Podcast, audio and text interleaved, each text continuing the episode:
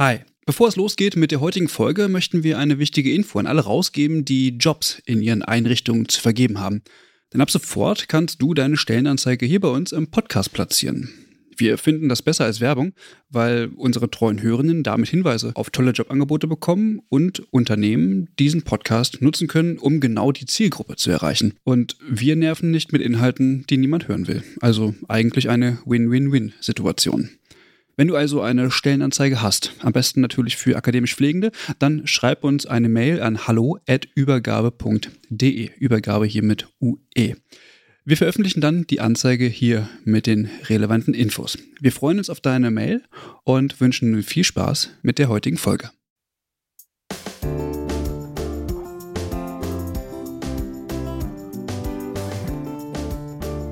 Herzlich willkommen zu Folge 68 des Pflegeupdates. Wir haben wieder ein paar Themen für euch vorbereitet und später auch noch eine kleine Besonderheit. Ähm, dazu kommen wir aber gleich. Aber erstmal bin ich natürlich wieder nicht alleine. Ich bin mit Michelle und Lukas hier. Wie geht's euch? Michelle, fang du doch an. Hi Max, gut geht's mir. Wie geht's dir? Ja, bestens. Lukas, wie sieht's bei dir aus? Bei mir ist alles gut. Schön, dass wir wieder hier virtuell äh, zusammensitzen können. Wir haben auch wieder, äh, Max, hast es ja angekündigt, ein paar spannende Themen dabei. Nämlich sprechen wir heute einmal über ja, ein sehr heißes Eisen in der Pflege, denke ich, in den kommenden Monaten und auch Jahren, nämlich internationale Pflegefachkräfte in Deutschland. Ähm, dann haben wir, das denke ich ist die kleine Überraschung, die du meintest, Max, eine Rückmeldung aus der Community bekommen und haben dem Matthias ähm, die Möglichkeit gegeben, uns ein paar Fragen zum Thema Leiharbeit zu beantworten. Und ähm, ja, ganz am Ende habe ich nochmal zusammengefasst, was sonst noch so passiert ist. Und wir starten direkt mit dem ersten Thema. Michelle, die Pflegekammer NRW hat ein Positionspapier zur Benennung ausländischer Pflegefachpersonen in deutscher Anerkennung veröffentlicht. Was genau hat es denn jetzt damit auf sich und was ist der Hintergrund, Michelle? Die Pressemitteilung zu diesem Positionspapier trägt den Titel Internationale Pflegefachpersonen im Anerkennungsverfahren. Wertschätzung beginnt bei der Berufsbezeichnung auf dem Namensschild. Und ich finde, daran wird schnell deutlich, worum genau es geht. Weiter heißt es nämlich, Zitat, für eine gelungene Integration und Wertschätzung der Kolleginnen und Kollegen, insbesondere aus Nicht-EU-Staaten, ist aus Sicht der Pflegekammer Nordrhein-Westfalen eine einheitliche und adäquate Berufsbezeichnung auch auf dem Namensschild unerlässlich. Pflegefachpersonen, die ihre Ausbildung im Ausland abgeschlossen haben, erhalten zurzeit ein buntes Potpourri an Berufsbezeichnungen von Pflegehelfer über Praktikantin bis hin zu Hilfskraft oder einfach nur Hilfe, was zu wachsender Unsicherheit im Hinblick auf die zu übernehmenden Aufgaben und Verantwortungen führt. Eine einheitliche und angemessene Berufsbezeichnung, insbesondere auf dem Namensschild, sei entscheidend für die Integration und Wertschätzung der ausländischen Kolleginnen und Kollegen. Gerade vor dem Hintergrund, dass viele bereits eine breite Berufserfahrung mitbringen und dass die Ausbildung zur Pflegefachperson im Ausland fast vollständig akademisiert ist, also wurden sie ja auf Hochschulniveau ausgebildet, sei es wichtig, dass eine inklusive und respektvolle und anerkennende Arbeitsumgebung geschaffen wird. Okay, und die Pflegekammer hat dieses Problem jetzt erkannt und was wird konkret gefordert von den Mitgliedern der Kammerversammlung? Vor ihrer Grundhaltung, dass ohne die Einwanderung von Pflegefachpersonen aus dem Ausland und einer guten Integration derer in Einrichtungen und damit dem auch Halten dieser Kolleginnen und Kollegen in Deutschland der Pflegenotstand zu einem Kollaps des Versorgungssystems führen werde, wird empfohlen, dass die Benennung der anzuerkennenden internationalen Pflegefachperson in einer einheitlichen Bestimmung erfolgt. Unter anderem soll damit das Bewusstsein geschaffen werden, dass es sich um Pflegefachpersonen handelt, die ja bereits eine vollständige und adäquate Berufsqualifikation erworben haben. Die einheitliche Benennung soll Degradierung und mangelnder Wertschätzung entgegenwirken und außerdem sollen die Unstimmigkeiten bezüglich beispielsweise Tätigkeiten und Zuständigkeiten geklärt werden, indem ein klares Aufgabenprofil geschaffen werden soll. Konkret vorgeschlagen werden die Bezeichnungen Pflegefachperson in Anerkennung oder im Anerkennungsverfahren. Außerdem sollen Tätigkeitsprofile und Arbeitsverträge in englischer Sprache vorliegen, um sprachliche Barrieren zu überwinden. Abschließend wird gesagt, die Integration ausländischer Pflegefachpersonen sei ein gemeinsamer Prozess, der von unterschiedlichen Akteuren, unter anderem den Einrichtungen, den Mitarbeitenden im Gesundheitswesen und der Gesellschaft als Ganzes, getragen werden sollte, um die Versorgungsqualität zu verbessern und die kulturelle Vielfalt in der Berufsgruppe der professionell Pflegenden zu stärken. Die Pflegekammer NRW spricht sich für ein respektvolles und diversitätsfreundliches Miteinander aus, in dem Rassismus keinen Platz findet. Zur Sicherstellung der Qualitätsstandards übernimmt die Pflegekammer seit dem 1. Januar 2024 die Aufgabe der Fachsprachprüfung, um aus der Fachlichkeit heraus von Kolleginnen für Kolleginnen die Verfahren durchzuführen. Natürlich verlinken wir euch das Paper in den Show Notes. Jetzt die angekündigte Besonderheit. Ihr könnt ab jetzt eure Meinung zu Themen, die wir hier im Update behandeln, als Audiokommentar an uns schicken. Wir haben eurer Meinung nach etwas ungenau formuliert. Ihr habt besondere Erfahrungen, die ihr teilen wollt oder irgendwas ähnliches. Meldet euch einfach per Instagram und wir klären dann alles weitere. Den Anfang macht heute Matthias Menne. Matthias war bereits in der Übergabe zu Gast und hat sich da mit dem Thema Leiharbeit beschäftigt und bezieht sich jetzt in diesem Audiokommentar nochmal auf die Bundesratsentschließung, die in der letzten Woche hier Thema war. Okay, Matthias, also, wer bist du und warum kennst du dich aus? Mein Name ist Matthias Menne. Ich bin gelernter Altenpfleger und habe an der Uni Witten-Herdecke den Bachelor- und Masterstudiengang Pflegewissenschaft studiert, damals noch bei unserer geschätzten Institutsleitung Christel Bienstein und bin direkt 2007 nach Beendigung des Studiums äh, in die Zeitarbeit gewechselt, weil wir damals schon, auch bei unserem Institut, festgestellt haben, dass dieses Thema eine immer größere Rolle spielen würde und äh, dass es da einfach auch die entsprechende fachliche Expertise geben muss. Und äh, deswegen bin ich diesen Schritt gegangen und blicke seitdem auf insgesamt 17 Jahre äh, Leiharbeitserfahrung zurück mit allen Höhen und Tiefen, mit allen Diskussionen über ein Verbot, eine Regulierung und so weiter und so fort. Wir haben 2020 eine CSR-Kampagne ins Leben gerufen, die Pflegestufe Rot, äh, über die wir eine sehr, sehr große Reichweite erzielt haben. Und über diese Reichweite haben wir wiederum natürlich auch ähm, ein großes Netzwerk aufgebaut, ähm, ein berufspolitisches Netzwerk, ein Kundennetzwerk, äh, wo wir einfach auch nochmal in Gespräche gegangen sind. Was kann man mit Leiharbeit machen? Wie kann man es effizienter gestalten? Welche Konzepte gibt es? Welche Strategien gibt es gegebenenfalls für die Zukunft? Und von daher ähm, habe ich schon, denke ich, äh, ein ganz gutes Gefühl dafür, was am Markt so los ist, sowohl im Bereich der Leiharbeit als auch ähm, auf Seiten der Pflegeeinrichtungen und Trägerschaften. Was kritisierst du an den Empfehlungen des Bundesrates? Treffen sie das Problem wirklich? Grundsätzlich äh, muss ich ehrlich sagen, dass mich das Thema auch mittlerweile ein bisschen langweilt, denn es wiederholt sich ja immer wieder, so wie ihr das ja auch schon in eurem, eurem Podcast gesagt habt. Und zum Zweiten finde ich den Zeitpunkt auch recht komisch, denn immerhin, wenn ich es jetzt mal aus Sicht der Pflege betrachte und aus Sicht der Pflegeeinrichtungen, äh, werden die Einrichtungen seit Anfang letzten Jahres, seit Ende Corona, seitdem Lauterbach halt gesagt hat, so die Refinanzierung funktioniert jetzt wieder anders äh, und ihr müsst bitte auf einem äh, großen Kostenapparat selber sitzen bleiben, äh, werden die Einrichtungen ja im Prinzip im Regen stehen gelassen. Und dann wird halt gesagt, okay, ähm, baut euch eigene Springer-Konzepte, eigene Pool-Konzepte, und dann wird das schon funktionieren, arbeitet an eurer Attraktivität und so weiter und so fort. Ja, und damit müssen jetzt Einrichtungen, Träger und so weiter arbeiten. Und das finde ich so ein bisschen schade, dass eben Politik, sprich der Bundesrat, jetzt auf die Idee kommt, eine solche Entschließung zu fassen mit Themen, die eigentlich bei allen ähm, schon längst in der Bearbeitung sind. Ich muss erstmal sagen, dass ich äh, in dieser Entschließung auch einen sehr guten Punkt äh, sehe, nämlich dass über die Grundlagen für eine Verleihererlaubnis äh, gesprochen wird. Ähm, es ist ja so, dass äh, man eine Erlaubnis zur Arbeitnehmerüberlassung von der Bundesagentur für Arbeit bekommt und da werden halt ja Unternehmen verschiedener Branchen, ob das jetzt gewerblich-technische Zeitarbeit ist oder Pflegezeitarbeit, das ist erstmal egal, die werden gleich behandelt und dann bekommt man halt eine Erlaubnis. Und ich finde in einem so sensiblen Bereich wie der Pflege müssen da besondere Qualitätskriterien her, anhand derer auch ein Zeitarbeitsunternehmen beurteilt wird. Das fordere ich schon lange habe das auch in verschiedenen Formaten immer wieder gefordert. Äh, und die Pflegekammer NRW beschäftigt sich auch mit dem Thema, das weiß ich. Und das finde ich auch gut und das ist tatsächlich auch ein guter inhaltlicher Ansatz in dieser Entschließung. Fragwürdig finde ich halt eine Deckelung ähm, der Anzahl an Leiharbeitnehmern innerhalb einer Einrichtung oder auch eine Preisdeckelung. Ähm, oder äh, auch das Thema Gleichstellung von Leiharbeitnehmern und Pflegekräften, die in Festanstellung sind. Das finde ich kompliziert. Das sind Eingriffe in Bereiche, wo ich finde, dass da nicht Gesetzgebung für herangezogen werden darf. Das sind Dinge, die müssen sich auf dem Markt auch von selber regulieren.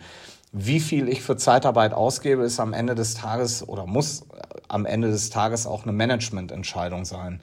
Ähm, und wie viel ich einer Pflegekraft äh, bezahlen muss, damit ich als Arbeitgeber attraktiv äh, bin, das muss äh, sicherlich auch ein Stück weit am Markt entschieden werden. Ähm, und eine Gleichstellung darf eigentlich auch nicht stattfinden, weil ein Zeitarbeitnehmer ist nun mal flexibel und diese Flexibilität muss entlohnt werden. Dass da sicherlich in den, in den vergangenen Jahren äh, Differenzen entstanden sind, die viel, viel zu groß sind. Stichwort, äh, was weiß ich, ähm, 30 Prozent Gehaltsunterschied oder ähm, PKW oder ähm, was weiß ich, Startprämien und keine Ahnung.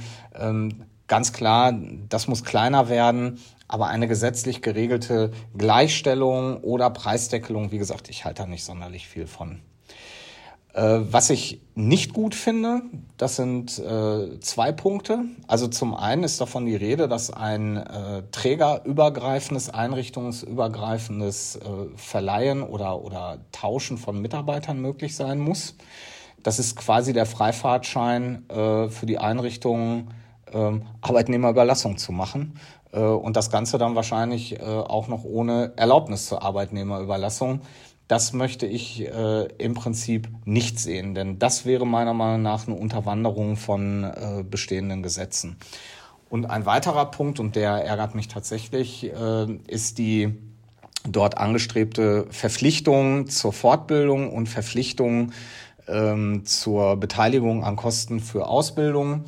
Ich äh, fände es noch viel besser, wenn man äh, einfach Zeitarbeitsfirmen die Möglichkeit geben würde, solche Bildungsmaßnahmen auch tatsächlich umzusetzen. Also wir beschäftigen uns gerade im, im Zuge von PBEM damit, wie können wir unseren Mitarbeitern, ähm, die sich in einem QN2 befinden, es ermöglichen, sich in Richtung QN3 zu bilden. Und wir können es einfach, einfach nicht machen, ne? weil wir eine Zeitarbeitsfirma sind.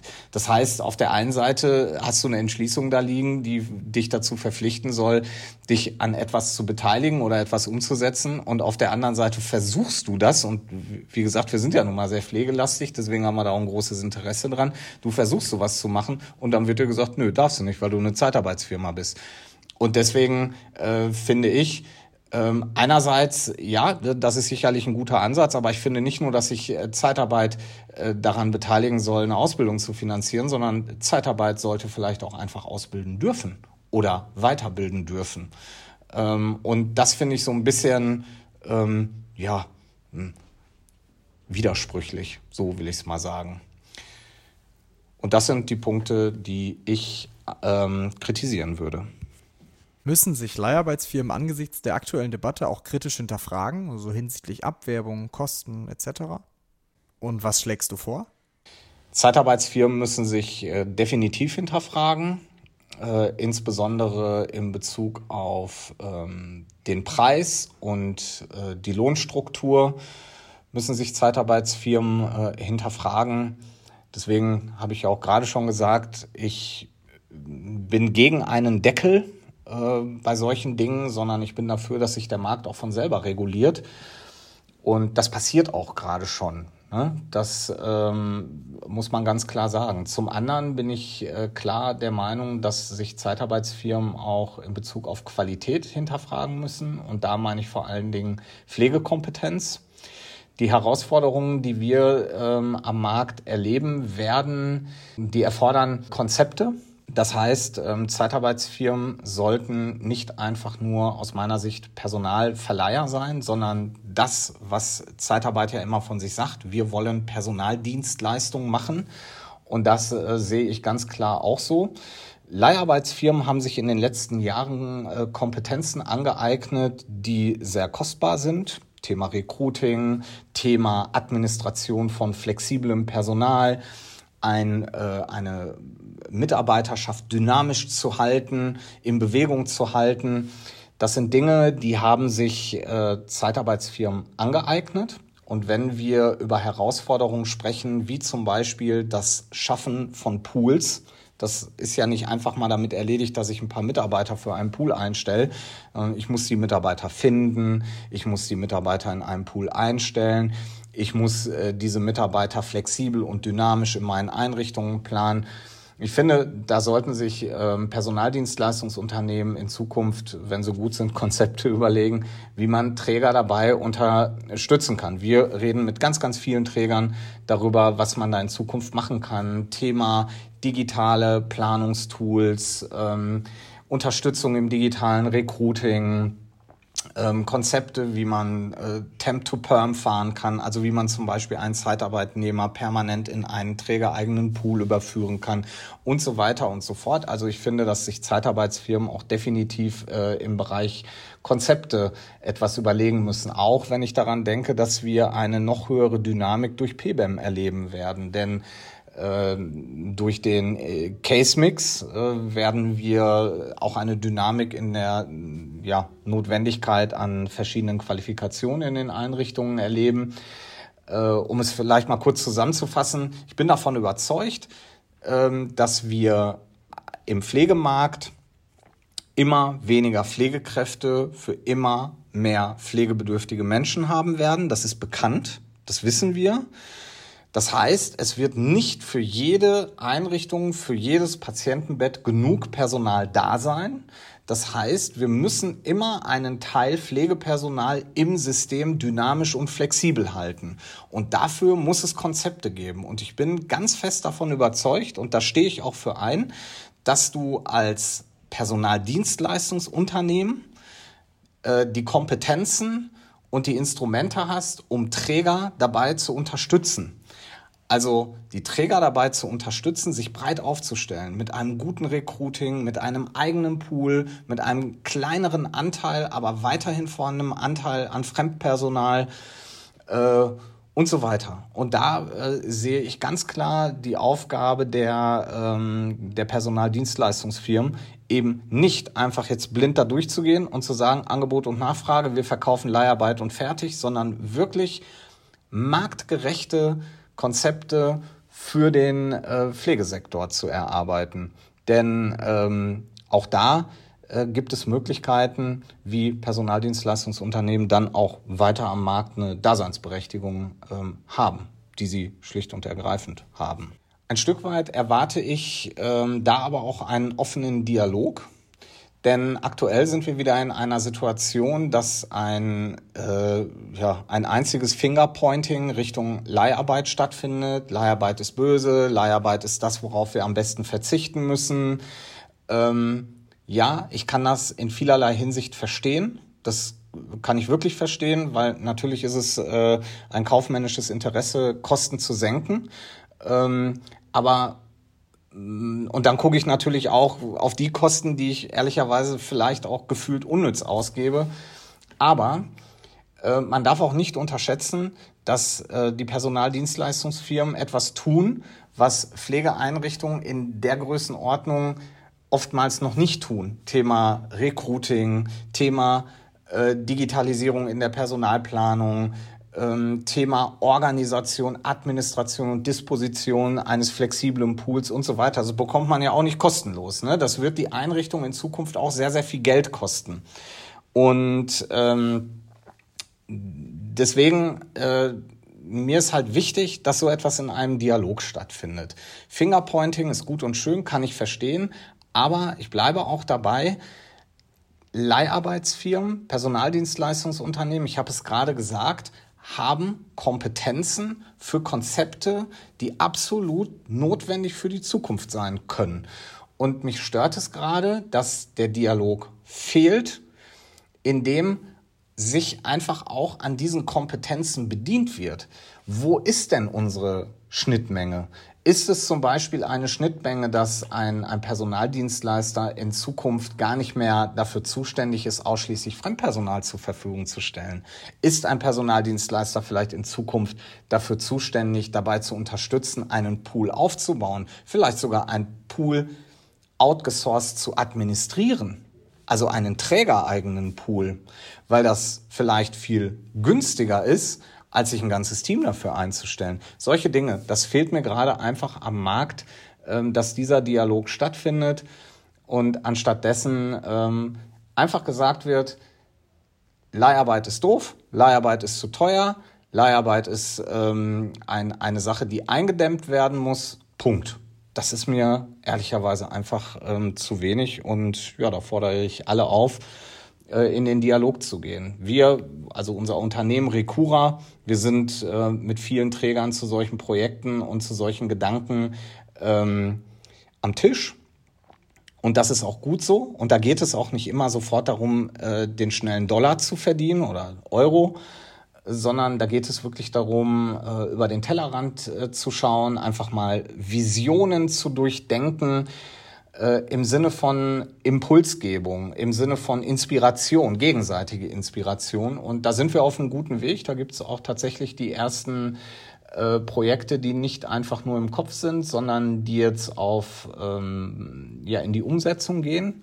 Stichwort ähm, Poolbildung, Stichwort äh, eigener Pool neben Zeitarbeitspool, um eben alles in ja in ein Gleichgewicht zu bringen. Und von daher, ich bin da guter Hoffnung, aber ich fordere dazu auf, ähm, noch mehr zu tun. Man kann mich gerne anrufen, ähm, egal ob aus NRW oder irgendeinem anderen Bundesland. Und wie entwickelt sich die Leiharbeit zurzeit? Man kann ungefähr seit einem Jahr beobachten, ja, auch seit, ja, doch seit einem Jahr kann man beobachten, dass sich äh, Pflegeeinrichtungen ganze Trägerschaften neu aufstellen im Klinikbereich, die Poolkonzepte voranschreiten.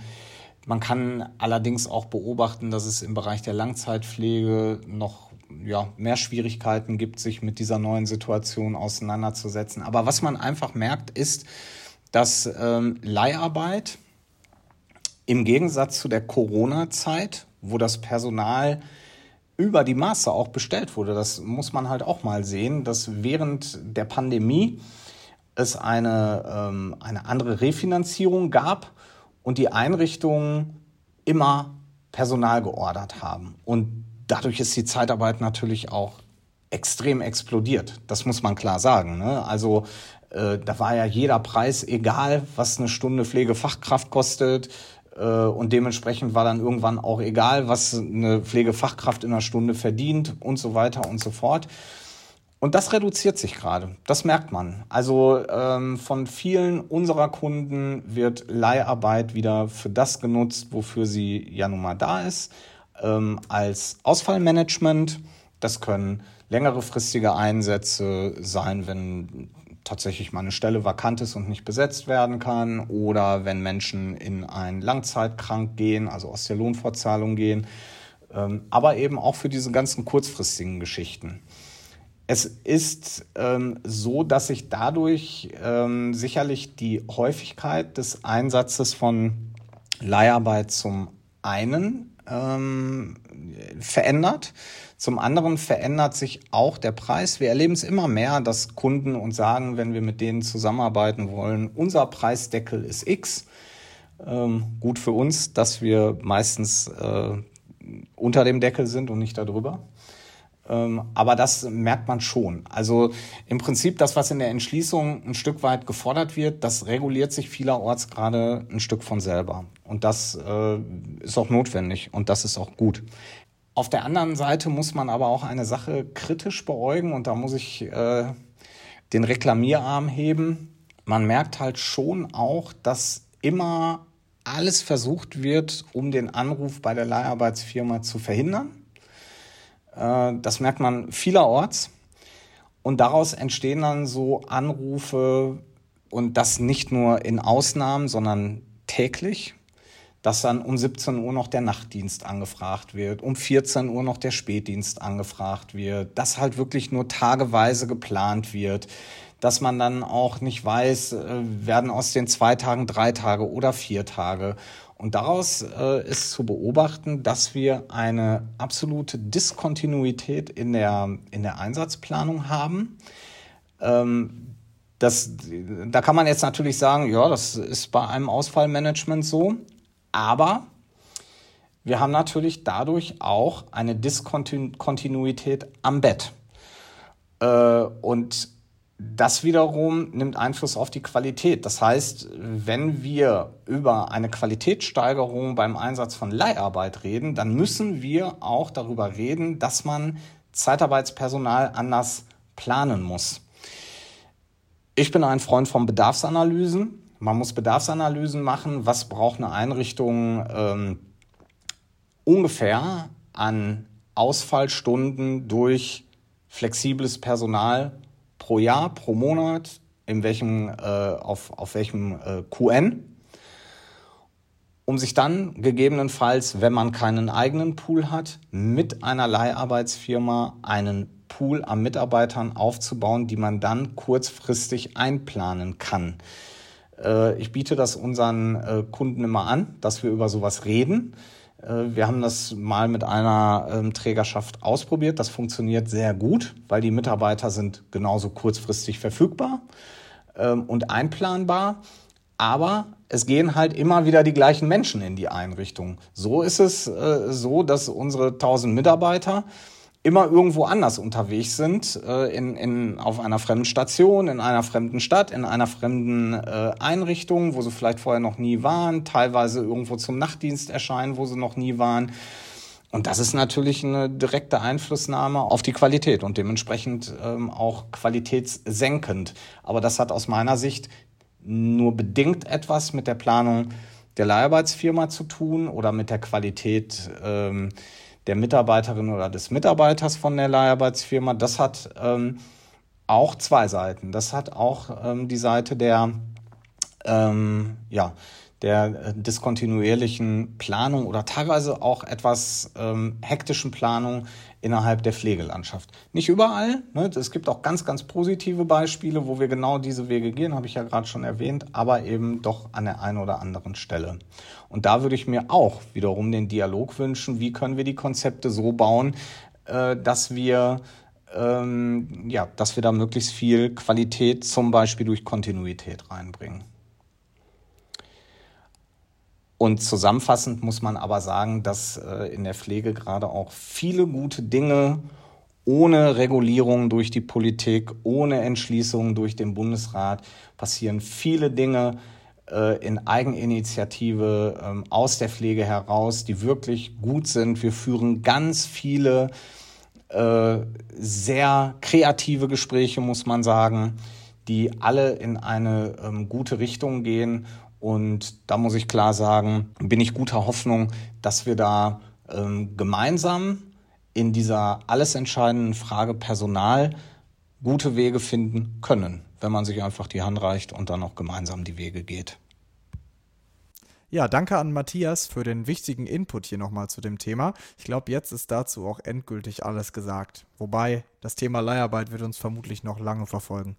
Dann wollen wir jetzt aber mal zu den Kurznachrichten kommen und Lukas hat da ein bisschen was vorbereitet. Ähm, Lukas, the stage is yours. Am Freitag, den 23. Februar, ist die Frist für die Rückmeldung zur Errichtung einer Pflegekammer in Baden-Württemberg abgelaufen. Von den rund 117.000 Pflegefachpersonen müssen sich mehr als 60 Prozent für eine Pflegekammer aussprechen. Für das Verfahren legte die Landesregierung um Gesundheitsminister Lucha ein sogenanntes Widerspruchsverfahren fest. Also nur wer seinen Einwand auch einreicht, wird sozusagen als Gegenstimme gezählt. Diese Regelung hat auf Seiten von Kammerbefürwortern und aber auch Kammergegnern für Unverständnis gesorgt. Für Kritik hatte ebenso der Registrierungsprozess der Pflegefachpersonen gesorgt. Dieser lag zum größten Teil in der Verantwortung von Arbeitgebenden und hat zum Teil zu fälschlichen und auch unvollständigen Übermittlungen der Daten geführt, sodass der Errichtungsausschuss nicht alle Pflegefachpersonen anschreiben konnte. Das Ergebnis des Widerspruchsverfahrens wird Ende März von Gesundheitsminister Lucha persönlich verkündet. Und wir werden für euch natürlich berichten. Die genannten Entwicklungen in Baden-Württemberg hat der Deutsche Pflegerat zum Anlass genommen, eine Stellungnahme in Sachen Pflegekammern in Deutschland zu veröffentlichen. Es ist unsere gemeinsame Aufgabe, die bestmöglichen Rahmenbedingungen für die Pflege unserer Gesellschaft zu schaffen. Zusammen müssen wir eine dauerhaft starke Pflege sichern. Pflegekammern sind dabei ein Schlüsselelement zum Erfolg. Es ist an der Zeit, dass die Profession Pflege als gleichberechtigter Partner an Entscheidungsprozessen teilnimmt, schreibt die Präsidentin des Deutschen Pflegerates Christine Vogler. Der dpr sieht Politik, Kostenträger, Krankenkassen, Gewerkschaften, Verbände und Arbeitgeber in der Pflicht, sich gemeinsam für die Errichtung von Pflegekammern in allen Bundesländern stark zu machen und so die Pflege zukunftssicher zu gestalten. Our Nurses, Our Future, The Economic Power of Care ist das diesjährige Motto des Internationalen Tages der Pflegefachperson. Das International Council of Nurses hatte dieses Ende Januar bekannt gegeben. Im Pressestatement des ICN fordert Pamela Cipriano, die Präsidentin des ICN, wir glauben, dass es jetzt in der Zeit ist, die Perspektive zu ändern. Wir haben immer wieder erlebt, wie Finanzkrisen häufig zu Haushaltsbeschränkungen im Gesundheitswesen führen in der Regel auf Kosten der Pflegeleistung. Dieser reduktionistische Ansatz übersieht den beträchtlichen und oft unterschätzten wirtschaftlichen Wert, den die Pflege für das Gesundheitswesen und die Gesellschaft als Ganzes leistet. Cipriano weiter Ausgehend von den Lehren, die wir aus der Covid-19-Pandemie gezogen haben und in Anbetracht der zunehmenden Bedrohung der Gesundheit der Bevölkerung auf der ganzen Welt durch Konflikte, die Klimakrise und finanzielle Instabilität, glauben wir, dass es an der Zeit ist, sich für einen Wechsel der Perspektive und der Politik einzusetzen. Der ICN wird zum Internationalen Tag der Pflegefachpersonen am 12. Mai einen Sonderbericht zum wirtschaftlichen Einfluss von Pflege veröffentlichen. Und wenn ihr nochmal wissen wollt, was der ICN eigentlich genau ist, schaut doch mal in die Show Notes. Da ist nochmal die Folge verlinkt, die wir zum ICN und zur Arbeitsweise aufgenommen haben. Fraktionsübergreifend hat Anfang Februar der Landtag in NRW einer Änderung des Heilberufegesetzes zugestimmt. Paragraph 115a mit dem Titel Freistellung für die Mitglieder der Pflegekammer wurde im Gesetzestext ergänzt. Dieser im Wortlaut: Die gewählten Mitglieder der Organe und Ausschüsse der Pflegekammer sind zur Ausübung ihres Mandats von ihrer Verpflichtung zur Arbeit freizustellen, soweit dringende betriebliche oder dienstliche Belange nicht entgegenstehen. Dieser Freistellungsanspruch ist auf acht Tage im Kalenderjahr beschränkt. Die Politikerinnen und Politiker haben außerdem festgelegt, dass diese Regelung nach fünf Jahren evaluiert werden soll damit haben wir das Ende der heutigen Folge schon wieder hinter uns. Äh, ich hoffe, euch gefällt das Konzept des Audiokommentars. Wenn ihr was loswerden wollt, wie gesagt, schreibt uns bei Instagram oder at pflegeupdate at übergabe.de, Übergabe mit UE. Genau, sonst bleibt mir nichts weiteres zu sagen, als ich freue mich in zwei Wochen hier wieder mit euch aufzunehmen und äh, dann erneut das äh, Wichtigste für die Pflegepolitik zusammenzufassen. Ja, Max, die Freude ist ganz äh, auf meiner Seite. Und ich würde sagen, bis dahin, alles Gute für euch. Ciao. Tschüss. Tschüss.